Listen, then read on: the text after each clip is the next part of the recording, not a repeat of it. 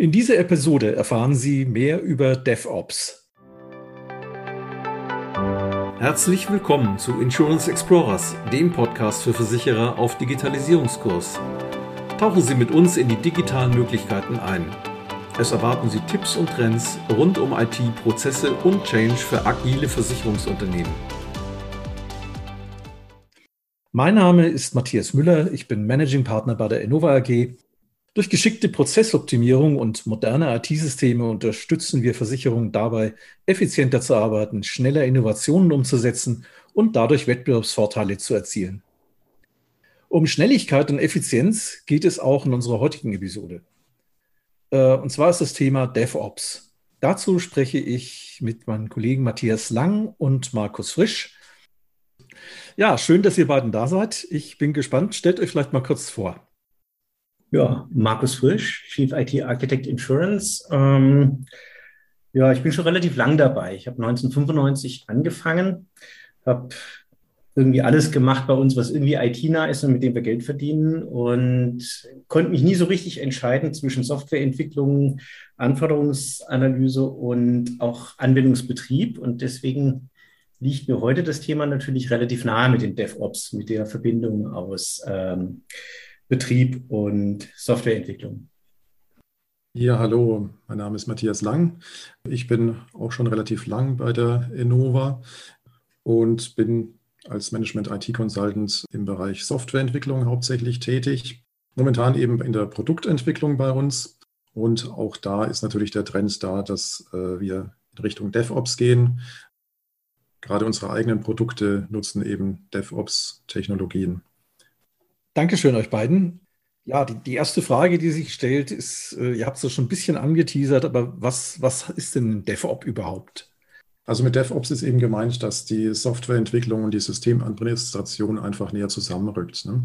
Also als Entwickler äh, tue ich nicht einfach nur ein Stück Software entwickeln, sondern ich beschäftige mich auch damit, wie ich das dann, ähm, in welcher Form ich das deployen muss und wie ich das dann ähm, auch der Systemadministration zur Verfügung stelle. Ja? Das heißt, wir benutzen Container-Technologien und können damit eben äh, unsere Software schon in dem Form oder in dem Format ausliefern, wie es der Kunde dann eigentlich auch genau nutzt. Mhm. Wir sparen uns da einfach gewisse Zwischenschritte, die beim klassischen Development und bei der klassischen Systemadministration sonst eben auf der Systemadministrationsseite noch notwendig wären. Okay, das erklärt auch die, diesen Begriff mit dem Development und den Operations. Und spannend ist natürlich zu wissen, äh, was für Vorteile siehst du denn für dich, wenn du jetzt entwickelst?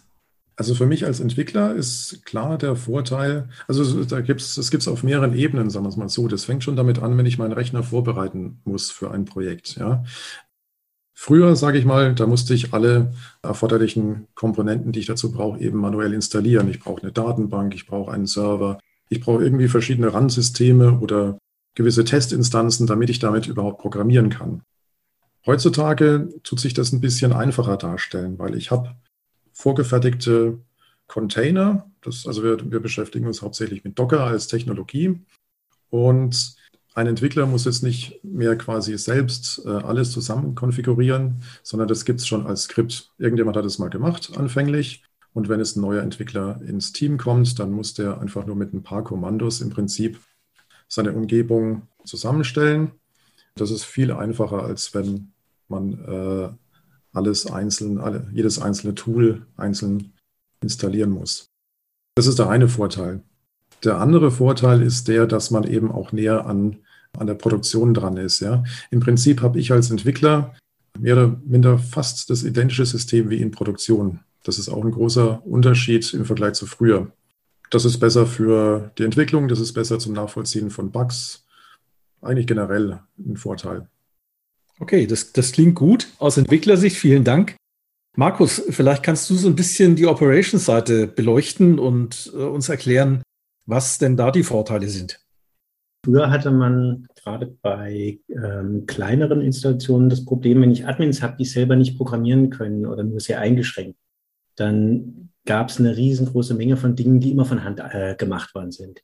Ich weiß noch, als das Projekt, in dem der Matthias heute ist, angefangen hat und bevor die eben mit so DevOps-Prinzipien angefangen hat, haben, gab es ein langes Handbuch, in dem detailliert beschrieben war, was man für den Rollout einer Anwendung alles machen muss.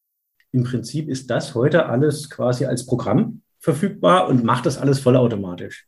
Damals war es so, wenn wir ausgerollt haben, dann lief es relativ häufig darauf hinaus, dass der Kollege, der es installieren musste, mich nochmal angerufen hat, lese ich das Handbuch richtig, bleibst du mal am Telefon. Das war, glaube ich, ja, es ist nicht sehr effizient gewesen an der Stelle. Und ähm, dadurch, dass man es eben jetzt eins zu eins genauso durch, sozusagen durchexerziert hat vorher schon, dass es genau so schon getestet ist und es nur noch, noch mal läuft, ist natürlich das Fehlerpotenzial viel geringer. Man kann Dinge viel schneller machen. Ein Rollout ist viel einfacher und billiger. Auch im Betrieb, wenn ich angucke, früher, wenn wir Anwendungen auf unseren eigenen Rechnern und was ausrollen mussten, dann ging also irgendwie ein, ein Ticket an unsere, unsere Administratoren. Die haben dann irgendwie versucht, die Anwendung zu installieren. Dann hat wieder irgendwas geklemmt, weil die Umgebung ein bisschen anders ist. Dann hat man den Entwickler geholt, hat irgendwie versucht, dann gemeinsam da was hinzuschrauben, dass es geht.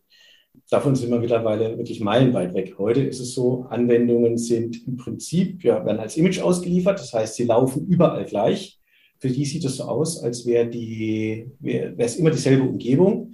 Und dass wir beim Rollout noch Probleme haben, das habe ich schon lange nicht mehr erlebt. Ich heute eine neue Release von dem Projekt, in dem ich arbeite, ausrollen soll, logge ich mich auf einem äh, Server ein, ändere eine Versionsnummer für das Zielsystem und führe einen Befehl aus. Rollout durch. Probleme keine. Alles vollautomatisch. Es ist, ist ein riesen Automatisierungsthema am Ende. Es verändert doch, doch dann den, den Arbeitsalltag für den Entwickler schon erheblich, wie du gerade geschildert hast. Wie, wie sind denn da die, die Vorteile aus der Operations-Seite zu sehen im Arbeitsalltag? Naja, viel einfachere Deployments, weniger Angst, dass was schief geht. Das macht das Leben tatsächlich auch entspannter, weil die Sachen eben entsprechend getestet sind. Einfachere Möglichkeiten, mal was wiederherzustellen, wenn irgendwas im Betrieb kaputt gegangen ist, weil es mit wenigen Befehlen geht. Eine engere Zusammenarbeit mit der Entwicklung auch. Das ist ja so die, die Kernidee. Das ähm, dass man sozusagen den Leuten Feedback gibt, was funktioniert, was funktioniert nicht. Und die Entwickler dann die Sachen, bei denen man als Admin bisher äh, sehr, sehr viel Handarbeit hatte, einfach wegautomatisieren. Ja, man könnte ja sagen, ein Stück weit ist die Idee bei IT ja immer, äh, manuelle, äh, wieder, wieder, sich wiederholende Aufgaben zu automatisieren. Das hat man lange Zeit nur für die Endanwender gemacht. Aber warum soll man es nicht auch für IT-Administratoren machen? Da gewinnt man ja dasselbe. Okay, ja, das ist natürlich spannend und äh, zeigt auch schön, wie, wie Zusammenarbeit in Bereichen funktionieren kann, die früher vielleicht nicht so stark miteinander, miteinander gearbeitet haben, sondern man könnte fast schon vom Gegeneinander sprechen. Ähm, jetzt ist die, die spannende Frage ist, wenn ich mich jetzt als IT-Leiter äh, für so ein Thema interessiere ich möchte mich diesem Thema DevOps nähern, gibt es da einen den besten Weg? Gibt es da den goldenen Pfad oder wie sollte man sich da am besten nähern? Also einen goldenen Pfad gibt es wahrscheinlich nicht, zumindest kenne ich keinen. Ja. Das hängt natürlich auch ein bisschen damit äh, davon ab, wie man da einsteigen will. Ne? Also aus unserer Erfahrung ist äh, der Einstieg oder es ist besser, in kleinen Schritten da reinzukommen. Ja? Also bevor man da jetzt äh, mit Riesenaufwand sich äh, komplett seine IT erneuert, um auf äh, DevOps umzusteigen, ist es zumindest auch bei, äh, natürlich abhängig von, von der Company-Größe, ist es doch besser in kleinen Schritten damit loszulegen. Ne? Und damit haben wir eigentlich gute Erfahrungen gemacht. Also gerade bei unseren Kunden von unseren Pro äh, Produkten, da machen kleine Änderungen oder der Umstieg auf eine, sowas wie Docker äh, und die Nutzung von so einem Tool dann für einzelne Produkte dann doch einen enormen Unterschied. Und das ist auch relativ eins, äh, einfach einzuführen und natürlich auch entsprechend einem kleineren Risiko, ja, weil man das eben dann peu à peu durchziehen kann. Think Big Step Small. Markus, kannst du uns noch was dazu sagen, aus deinen Erfahrungen? Ja, ja, also ich habe ja im Prinzip beides erlebt. Ich habe äh, bei einer sehr großen Versicherung erlebt, dass die wirklich mit der Brechstange reingegangen sind und gesagt haben, sie nehmen das große Geld in die Hand und sie reorganisieren, stellen um Cloud-Betrieb, DevOps-Prinzipien und alles agil mit sehr viel Wert. Wenn man sagt, ich will jetzt sozusagen, ich will das große Rad drehen, ich habe das, ich habe die Unterstützung letzten Endes von meinen äh, von, von meinen Managementkollegen, ich darf auch richtig Geld in die Hand nehmen, dann kann das durchaus gut funktionieren. Aber dann ist es echt ein großes Rad drehen. Wenn man sagt, ich will mich der Sache erstmal nähern, dann kann man eben auch sehr gut mit kleinen Schritten anfangen. Man kann versuchen, seine Betriebsleute ein bisschen mal an das Thema heranzuführen, kann erste kleinere Automatisierungen machen mit Docker. Wir selber haben es in den kleinen Schritten machen müssen. Bei uns war es nicht so, bei uns lagen nicht irgendwie Hunderttausende und Millionen von Euros rum für mal eben äh, die Welt auf links drehen, sondern es fing mehr oder weniger damit an, dass wir in den Bereichen Continuous Integration und Testing und dann auch Deployment so eine gewisse Not hatten und dann eben mal angefangen haben, mit Docker zu experimentieren und dann Dinge zu automatisieren. Und dann ist es immer mehr ein Selbstläufer geworden weil es einfach relativ früh Vorteile gebracht hat. Man muss sich ein bisschen mit den Dingen beschäftigen, aber es ist vieles nicht Raketen, nicht, nicht wirklich Rocket Science.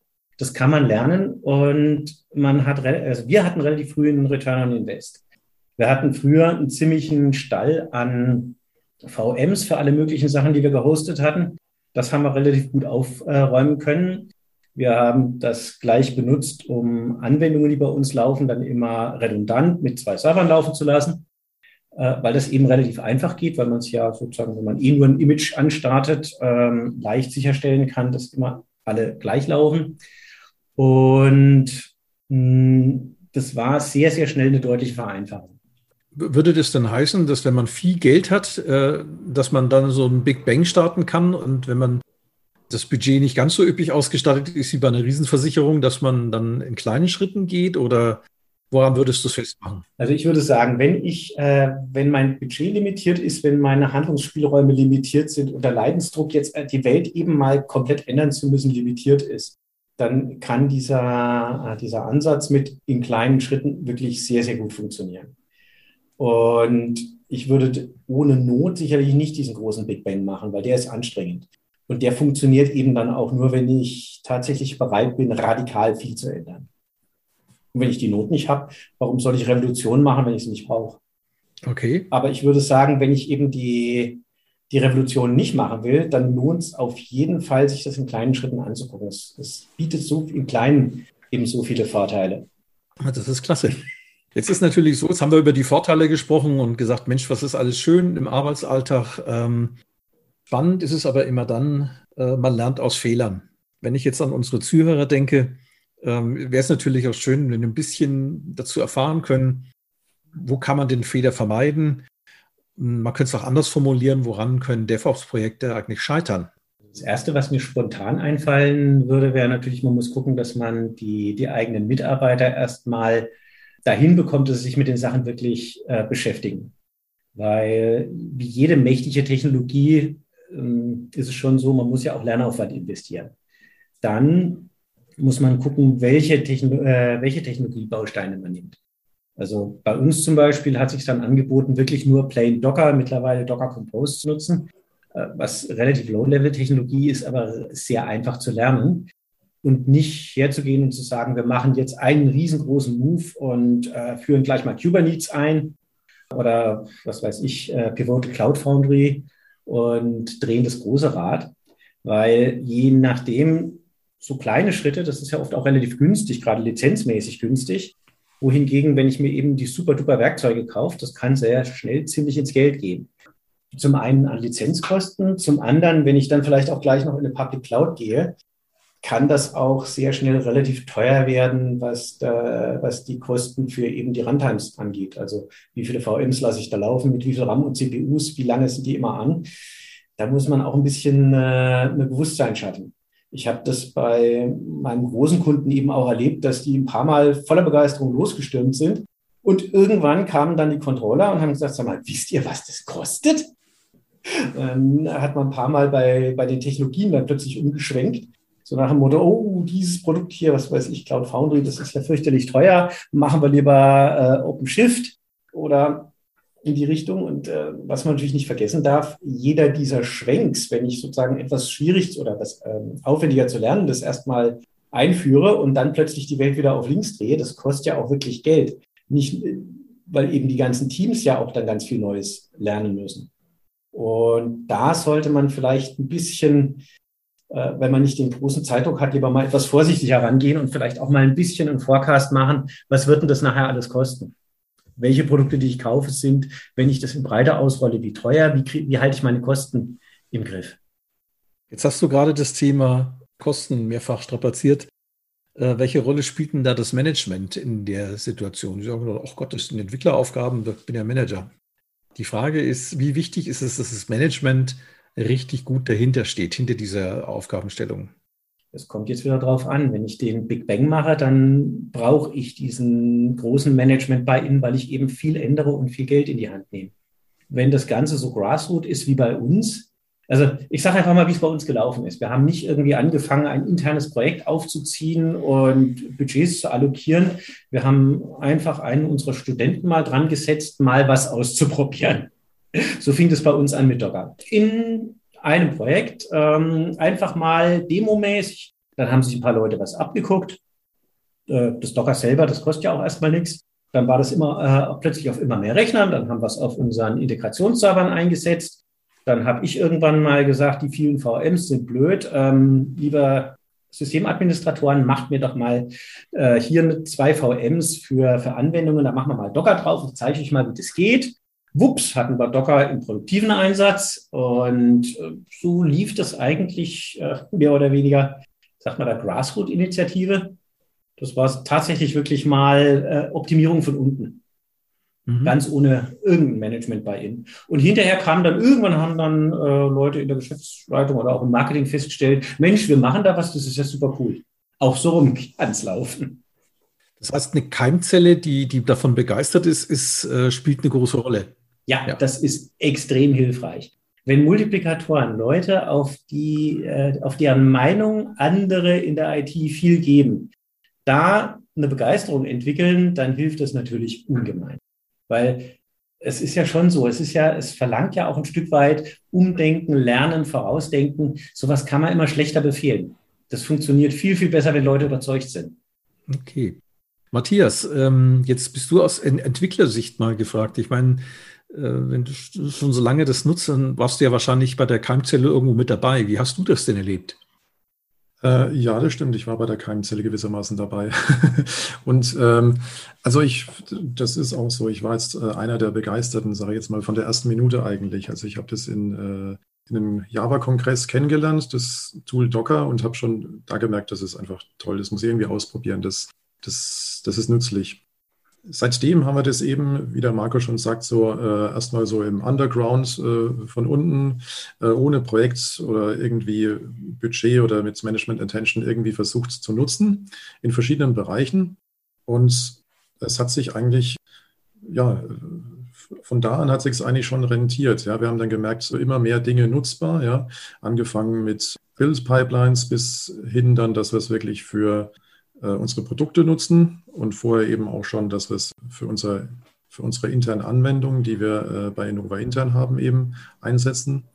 Und ja, also ich äh, war da von Anfang an begeistert. Es gibt wenige Tools, von denen ich wirklich begeistert bin, aber das war äh, eins, wo ich eigentlich schon am, von Anfang an gemerkt habe, das ändert so viel in sämtlichen Bereichen und bringt so einen großen Nutzen, dass wir da irgendwie drauf setzen müssen, ja, dass wir da mit der, mit der Zeit und mit dieser Technologie gehen müssen. Und wie, wie hast du denn deine Kollegen angezündet?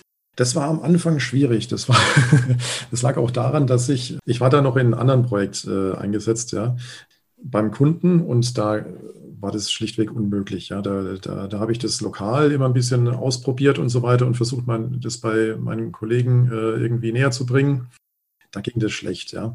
Angefangen hat es dann hier, ja. Einfach angefangen, dass wir gewisse Tools gebraucht haben. Wir haben äh, unsere Infrastruktur intern umstellen müssen. Zum Beispiel, dass wir GitLab nehmen, das war ein Beispiel, ja.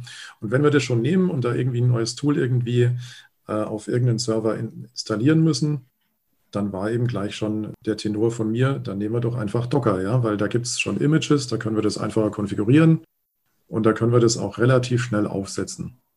Und ähm, so hat es angefangen und dann hat sich eben Stück für Stück immer weiter bei uns durchgesetzt, würde ich sagen. Was ist denn für dich jetzt als, äh, das ist ja immer so, wenn man neue Technologien einführt, braucht man auch Unterstützung.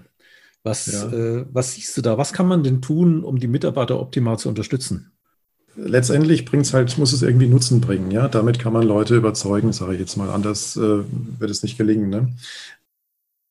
Was ganz anderes, was wir hier noch gar nicht gesagt haben, ist ja zum Beispiel, dass unsere BAs, also die Business Analysten, die ähm, nutzen das auch und zwar nutzen die das dadurch äh, oder dafür, dass die ähm, unser Produkt äh, auf den ihren Laptop einfach aufspielen können. Ja?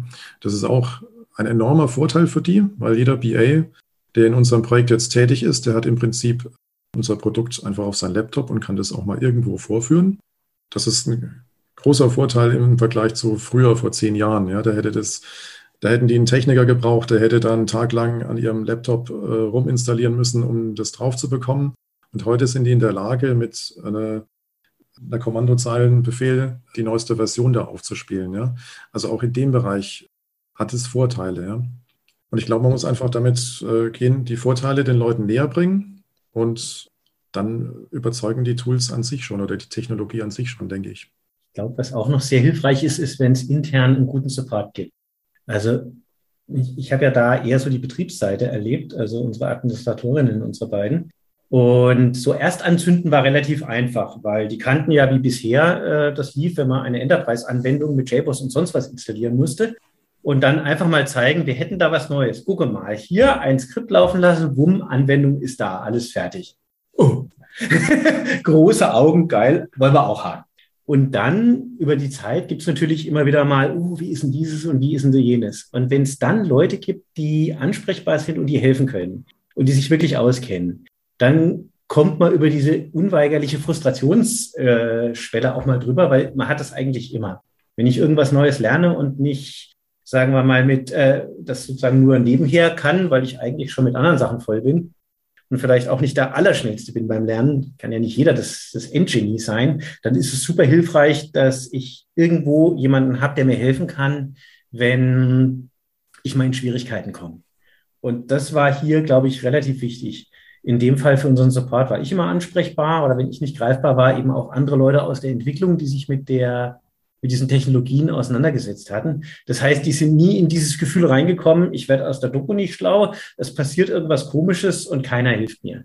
Ich glaube, das ist auch sehr wichtig. Das war auch bei diesem großen Big Bang eine Sache, die, die dieser Kunde wirklich gut gemacht hat. Es gab damals so ein, so ein Kern-DevOps-Team und wenn du irgendwo ein Problem hattest, hattest du eigentlich immer jemanden, an den du dich wenden konntest. Dass da Leute da waren, so nach dem Motto, wenn du nicht mehr weiter weißt, hier, da einfach mal, mal anfragen. Entweder kriegst du einen Link auf einen Knowledge Base Artikel oder äh, wenn die das Problem auch noch nicht kannten, dann kümmern die sich. Und ich glaube, das war echt extrem wichtig, sonst wäre das auch alles in Bach runtergegangen. Das ist ein guter Hinweis. Ne? Ich meine, für Menschen wie mich, der äh, mit Rapid Prototyping aufgewachsen ist, wo man dann hinterher allen erklären musste, nein, nein, das ist jetzt nur ein, ein Musterbeispiel, das läuft noch nicht, das tut nur so, als ob es laufen würde, ist es natürlich, ist es äh, irre, wenn man das hört. Was mich bei dem ganzen Thema fasziniert, auf der einen Seite, auf der anderen Seite, dann sage ich mir, naja, was mich da beschäftigt, ist das Thema ähm, Compliance, äh, Datenschutz und ähnliches. Ähm, jetzt gerade, wenn man sagt, hier Deployment funktioniert ganz schnell und im Prinzip verwischen die Grenzen zwischen der Entwicklungsumgebung und, äh, und, und einer Produktivumgebung. Wie, was muss man denn da tun im Projekt? Da gibt es ein paar Dinge, die man zumindest tun, also äh, die man zumindest tun kann. Ja, ich kenne den, den klassischen Ansatz einfach Trennung von Betrieb und Entwicklung, damit nicht ein Entwickler irgendeine Schweinerei machen kann, die in Produktion bringt und dann nachher die Spuren verwischt. Aber da gibt es ja Möglichkeiten. Eine Sache ist, dass man dafür sorgt, dass Deployments auditierbar sind. Das heißt, als Entwickler darf ich zwar ähm, letzten Endes die Installationsprozeduren und alles vorbereiten und schreiben, aber damit ich eine Anwendung auf einen Produktivserver bringen kann, muss ich sie irgendwo in ein Repository reinschieben, aus dem ich sie selber nicht mehr löschen kann. Das ist zum Beispiel ein relativ einfacher Weg. Das heißt, ich kann zwar Schweinereien treiben, das kann ich aber auch beim klassischen Rollout, aber ich kann meine Spuren nicht verwischen. Ähnlich wie beim klassischen Rollout. Okay, Muss ich dabei äh, die, die Bereiche, also es gibt ja auch Personen, die für Compliance und Datenschutz äh, verantwortlich sind, muss ich die dann mit einbeziehen in das Projekt oder kann ich die außen vor lassen und es einfach nur beachten? Also das hat jetzt mit DevOps aus meiner Sicht nicht mehr viel zu tun, sondern da würde ich allgemein sagen, Compliance und Datenschutz würde ich immer proaktiv angehen, weil die einfach so viel angenehmer in der Handhabung sind, wenn man so vorher fragt, als wenn die nachher kommen. Das war eigentlich noch nie eine gute Idee zu warten, dass die kommen. Okay. Gut. Dankeschön für die Einschätzung. My five cent. Matthias, jetzt bist du ja jemand, der, äh, der dann damit leben muss, wenn einer aus der Compliance oder Datenschutz kommt. Wie erlebst du das? Was sind die Dinge, die man dort in den Bereichen vielleicht so gestalten kann, dass es für beide Seiten funktioniert, also auch für die Entwicklung? Wie der Marco schon sagt, also ich sehe jetzt das Thema Compliance und Datenschutz jetzt gar nicht so direkt mit DevOps irgendwie ähm, direkt, äh, dass es damit direkt was zu tun hat. Ne? Man hat ja immer noch die Trennung. Also äh, wir kommen jetzt nicht auf den Produktivserver des Kunden. Das ist ja äh, in allermeisten Fällen gar nicht der Fall, sondern wir liefern halt was aus, was einfach mehr automatisiert ist, ja, äh, als eine reine Anwendung, sage ich jetzt mal so. Aber wir tun das nicht äh, produktiv ausrollen. Das macht dieses liegt immer noch in der Verantwortung auf der Kundenseite oder des Administrators wir bereiten es halt mehr vor. Da könnte ich vielleicht auch noch was beitragen, weil bei dem Big Bang Projekt, da war es nämlich tatsächlich so, da hatte ich als externer Mitarbeiter tatsächlich die, die Zugriffsrechte, um auf Prod auszurollen. Also es war gar nicht so das Problem. da guckst du, ne? Aber da war es eben genau so gemacht. Der Rollout-Prozess lief so, dass man seine seine Bildartefakte sozusagen vorbereitet hat, dass man die in ein Binärrepository hochgeladen hat, aus dem die dann deployed worden sind. Ich hatte, ich konnte auf der Produktion tatsächlich so Sachen machen wie die Anwendung restarten, Anwendung stoppen, ähm, Anwendung deployen, undeployen, ein neues Release einspielen, Anzahl CPUs und RAM-Zuordnung. Das konnte ich alles machen. Was ich nicht konnte auf der Prod war zum Beispiel mich direkt auf dem Server einloggen und dort irgendwas machen. Das ging auf den Abnahmetestmaschinen, da konnte ich im Prinzip drauf und auch irgendwie gucken, dass man, wenn man Diagnose gemacht hat, dass man sich da leichter getan hat. Aber das ging natürlich auf der Prot nicht. Aber da hatten wir relativ weitgehende Rechte. Aber halt immer so, dass es die, die kritischen Sachen gerade nicht ging, dass wir nicht irgendwas hätten runtermogeln können. Okay, also so viel wie nötig, aber ja. dass, dass es dann trotzdem nicht, nicht über die Grenze geht.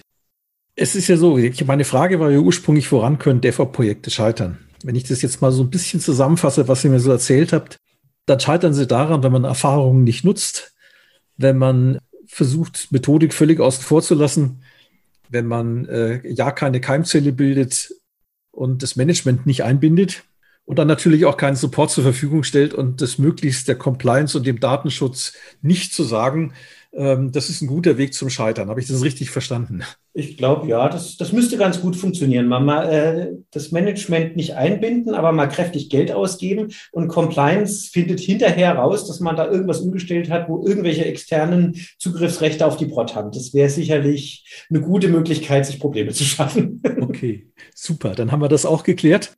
Was mich in dem ganzen Kontext, also was immer wieder fand ich auch, egal ob das jetzt im, im, fachlichen Bereich oder auch in der IT ist, man braucht immer so ein gewisses Mindset. Und damit man Lust hat auf die Dinge, die man da tut. Wenn man dieses Mindset betrachtet, warum ist das bei, bei DevOps wichtig und wenn ja, warum? Überlege ich gerade, ja. Ich, also ich, rein aus dem Bauch aus hätte ich gesagt, ja, man braucht auch ein gewisses Mindset. Zum einen äh, sollte man nicht veränderungsavers sein, weil sich ja Dinge plötzlich verändern. ähm, man sollte eine gewisse Begeisterung fürs Lernen und für, fürs Ausprobieren neuer Sachen bringen, weil ja, ist ja doch eine Menge die, äh, Dinge, die dann anders gehen, wo man vielleicht auch gerade heute noch ein bisschen forschen muss. Hängt wieder davon ab, wenn ich so ein Big Bang-Projekt habe und sag mal die teuren Infrastrukturen kaufe, dann muss ich an vielen Stellen nicht mehr forschen, weil dann kriege ich für viele Teilprobleme schon fertige Lösungen. Wenn ich so ein Grassroot-Projekt habe, so mit begrenztem Budget wie bei uns, dann war es äh, natürlich immer wieder ein, oh, wie lösen wir denn das jetzt, ohne dass ich plötzlich viel Geld ausgeben muss? Also ein Docker installieren, das ist ja billig, kostet ja nichts. Ähm, dann geht's los, oh, ich brauche jetzt irgendwie einen Binärrepository-Server für unsere Images, damit das vernünftig geht hm, jetzt haben wir ein Problem, wie machen wir denn das? Ich habe äh, Stateful Services, die müssen, äh, die will ich auch auf mehr als einem Rechner laufen lassen. Jetzt bräuchte ich irgendwie verteiltes Filesystem. Was mache ich denn da? Oder komme ich ohne aus? Wie mache ich das jetzt mit eigentlich, äh, wenn ich ja meinen Betrieb automatisieren will, dann würde ich gerne Anwendungen, die sich aufgehängt haben, automatisiert abschließen. Wie mache ich das? Und wenn ich eben nicht das Full-Service-Paket von irgendeinem äh, Provider buche, sondern sage, ich will da selber was aufbauen, dann ist das mit einer Menge hm, mal nachdenken und mal schlaue Lösungen finden verknüpft. Das kann ein ziemlicher Boost sein. Wenn Leute sowieso eigentlich sich freuen, wenn sie schlaue Lösungen finden dürfen, und man sagt, ein bisschen von dem Produktivitätsgewinn, den ich jetzt damit habe, investiere ich, um euch Zeit zum Lernen und zum auch was Experimentieren zu geben, dann kann das so ein selbstverstärkender Effekt werden. Dann kann das, dann wird das echt ein Selbstläufer. So wie wir das bei uns in der Entwicklung erlebt haben, dass die Leute, man sagt, okay, du sparst dir jetzt an einigen Stellen Arbeit, weil wenn ich neu, wenn ich irgendwas neu installieren muss, ist ja nicht mehr so ein Hackmack. Dafür nehme ich mir mal die Zeit, lese mal die Tutorials und probiere mal was aus. Und dann würde es ein Selbstgänger. Das klingt alles super gut. Spannend ist natürlich auch dann, wenn ich eine neue Technologie einführe oder Methodik, zu wissen, wo sind die Grenzen des Ganzen, wo hört es auf, wo kann man erkennen, hier macht es keinen Sinn mehr. Könnt ihr mir dazu vielleicht was sagen? Matthias, würde ich gerne mal aus, mal aus, der, aus der Sicht der Entwicklung das vielleicht erstmal betrachten. Ja, wo sind die Grenzen? Also sagen wir es mal so, da, also ich habe noch keine jetzt in dem Bereich, wo wir jetzt äh, in der Produktentwicklung sind, kennengelernt. Also für mich ist es wirklich eher, dass das so eine Art äh, Evolution ist, ähnlich wie bei Programmiersprachen. Ja. Früher hat man in Assembler programmiert, ähm, dann hat man irgendwie andere Sprachen erfunden, die einfach das Leben leichter machen. Und für mich sieht es ähnlich mit DevOps aus. Ja. Diese Verschmelzung, die erleichtert es einfach und es wird sich, äh, ich denke mal, evolutionär durchsetzen. Ich glaube nicht, dass es da jetzt eine, eine natürliche Grenze gibt, wo, das, wo man da wirklich das äh, explizit nicht nutzen möchte. Ich weiß nicht, wie es du siehst, Markus. Eigentlich genauso. Natürlich löst äh, DevOps nicht jedes Problem rund um Betrieb, aber es macht das Leben einfach mal einfacher. Und ich, ich wüsste jetzt so spontan, würde mir kein Szenario einfallen, zumindest nicht in unserem Bereich, wo das keinen Sinn macht. Klar gibt es IT in den unterschiedlichsten Formen, Sachen, an die man jetzt vielleicht auch gar nicht denkt. Aber für den Betrieb von Geschäftsanwendungen finde ich es eigentlich einfach eine deutliche Verbesserung. Dass wir Dinge, die das sozusagen die Entwicklung, die die Anwendung entwickelt, auch stärker hergeht und Aspekte automatisiert für Deployment und Betrieb Anwendungen dann auch besser überwachbar macht. Eigentlich ist es eher so, dass man fast sagen könnte, man, wir machen endlich mal unsere Hausaufgaben dieses, äh, dieses Konzept, wir trennen Betrieb und Entwicklung so weit auseinander, dass es äh, darauf hinausläuft, wir schmeißen am Schluss ein, ein äh, Development-Artefakt über einen Zaun und reden mit den Leuten gar nicht mehr, die das dann irgendwie installieren und die wissen nicht, wo, ähm, was wir uns gedacht haben und wir wissen nicht, was die falsch verstanden haben. Das ist irgendwie, hm. ich würde sagen, wir korrigieren da eine Fehlerentwicklung. Ja, das klingt spannend. Und für unsere Hörer vielleicht nochmal zusammengefasst, also wenn es Grenzen gibt für DevOps, dann haben wir sie noch nicht festgestellt. so, ja, ich gucke mal so ein bisschen auf die Uhr. Die Zeit neigt sich dem Ende. Ich danke euch erstmal für diese Einblicke. Es war sehr spannend, mit euch darüber zu reden. Und äh, ich hoffe, dass es für unsere Zuhörer genauso spannend ist. Als Fazit, wenn ich das mal so zusammenfassen kann für unsere Hörer, dann ist das, ja, vielleicht das Allerwichtigste zuerst. Probieren lohnt sich. Es ist so, dass, eine, dass es eine engere Zusammenarbeit gibt zwischen dem Operations-Bereich und der Entwicklung. Man muss gewisse Voraussetzungen schaffen, äh, indem man einerseits guckt, dass man entsprechende Keimzelle bildet, denen auch einen guten Support gewährt, der dann auch etabliert wird und mit dem man zusammen lernt, diesen Lernaufwand auch einschätzt. Und dann hat man eigentlich etwas, was stressfreier ist, als es vorher, als man es vorher hatte. Und äh, die gute Nachricht ist, es gibt keine Größenbeschränkungen. Das heißt also, auch wenn man ein kleineres Unternehmen ist, dann kann man das Budget so in kleinen homöopathischen Dosen starten, kann in kleinen Schritten loslegen. Es gibt aber auch die Möglichkeit, natürlich mit Big Bang ganz viel auf einen Schlag zu machen, wie du das vorhin schon sagtest. Das sind eigentlich jetzt so das, wenn ich das, äh, unser Gespräch äh, zusammenfasse, äh, was ich dann so gesehen habe. Gibt es noch was hinzuzufügen? Nö, ich glaube, du hast es jetzt sehr schön zusammengefasst. Also ich kann nur noch mal Werbung dafür machen, es einfach mal auszuprobieren. Ja. Ich kann nur sagen, tut euch was Gutes, probiert das mal. Kann ich nur bestätigen. Ja. ja. Also nochmal vielen Dank. Ja, und wenn Sie, liebe Insurance Explorers, mehr zum Thema DevOps erfahren wollen, dann kontaktieren Sie uns gerne für einen Austausch. Wir stehen Ihnen gerne zur Verfügung. Wir äh, helfen Ihnen gerne, wenn, wenn Sie da Fragen haben. Ich wünsche Ihnen noch einen schönen Tag und äh, ich freue mich, wenn wir uns wieder hören.